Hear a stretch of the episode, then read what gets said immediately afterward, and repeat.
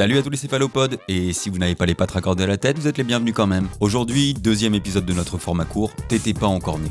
Si t'étais déjà né, ben tu t'installes au fond et t'embêtes pas tes petits camarades, hein, ça fera une piqûre de rappel, ça fait pas de mal. Je vais vous parler d'un album emblématique du rock des 70s que j'aime beaucoup, Marky Moon, du groupe Television, sorti en 1977.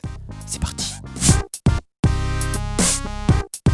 Television, c'est un groupe new-yorkais affilié à la mouvance proto-punk, formé en 1973 par Tom Verlaine au chant et à la guitare, Richard Hell à la basse et Billy Fica à la batterie, sur les cendres de leur ancienne formation, The Neon Boys.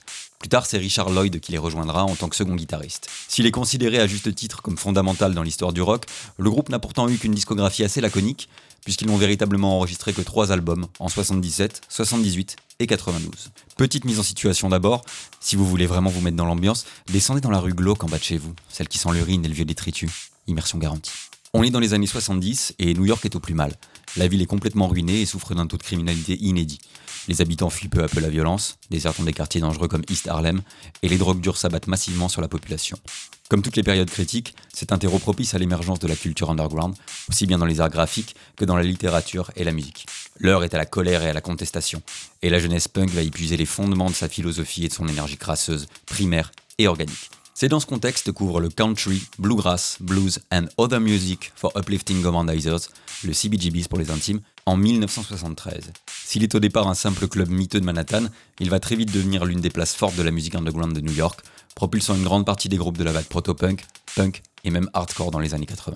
Pour Television et les concerts au CBGBs, ça commence en 1974 lorsque Terry O'Rourke, le manager du groupe, persuade Illy Crystal, le propriétaire du club, de les laisser jouer sur scène.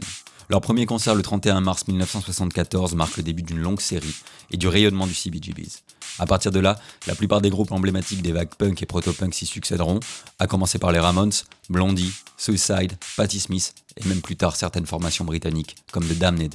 Les deux personnalités fondatrices de Television, c'est Tom Verlaine et Richard Hell, deux gosses paumés du Delaware venus à New York dans l'espoir tenace de vivre la vie de poète qu'ils fantasment depuis tout jeune.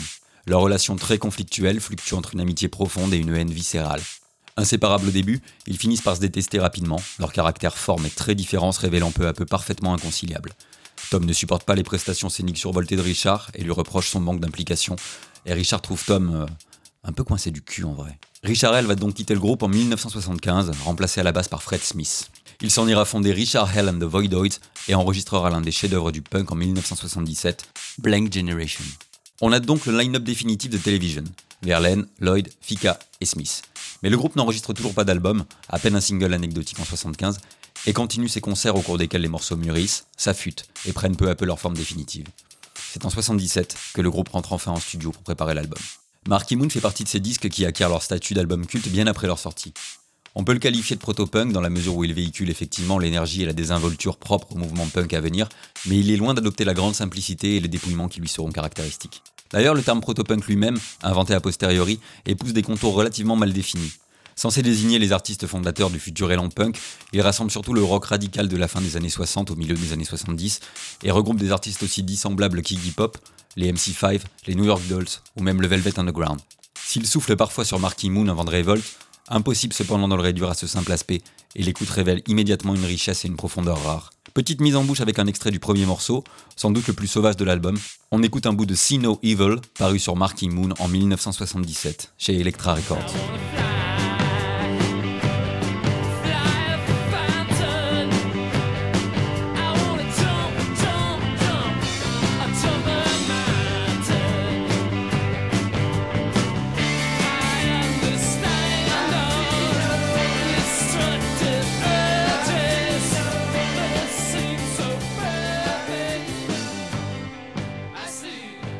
Alors effectivement, il y a dans ce morceau une fraîcheur et une fougue assez sauvage, notamment dans les guitares qui s'entremêlent et dans la voix nonchalante et parfois insolente de Tom Verlaine, mais on devine déjà une certaine élaboration et un grand sens mélodique.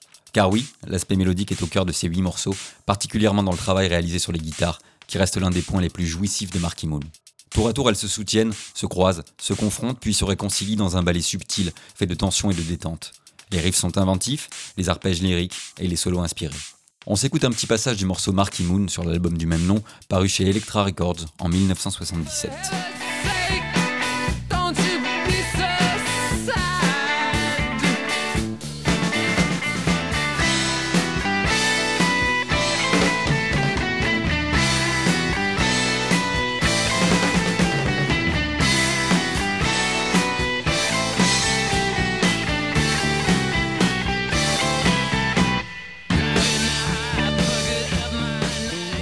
La section rythmique n'est pas en reste non plus, et très vite un constat s'impose, on a affaire à de très bons musiciens. Billy le batteur, propose des rythmes variés et fait preuve de finesse à la caisse claire et au cymbales.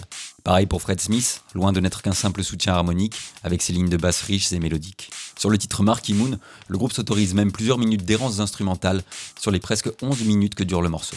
Mais pour l'heure, j'ai choisi un extrait du morceau Elevation que j'aime particulièrement, puisqu'il constitue pour moi une synthèse de la puissance, de la mélodicité et de la créativité de Television.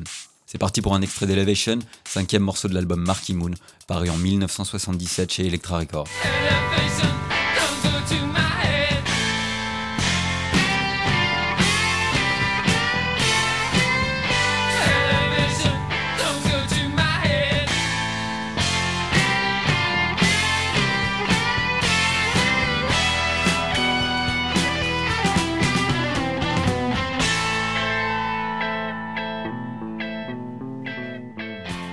Dernière petite remarque au passage, l'ensemble bénéficie d'un son très équilibré qui met en valeur la totalité des musiciens, et c'est pas toujours le cas. L'album se vend plutôt pas mal au Royaume-Uni, mais beaucoup moins aux États-Unis. Les mauvaises ventes du disque suivant, Adventure, sorti l'année d'après, entraînent la dissolution du groupe, qui se reformera en 1992, année où il publiera son ultime album studio, Television, sans grand succès.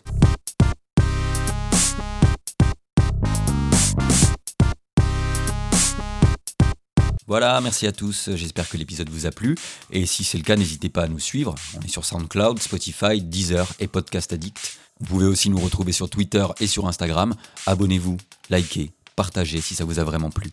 Salut à tous, et à très bientôt.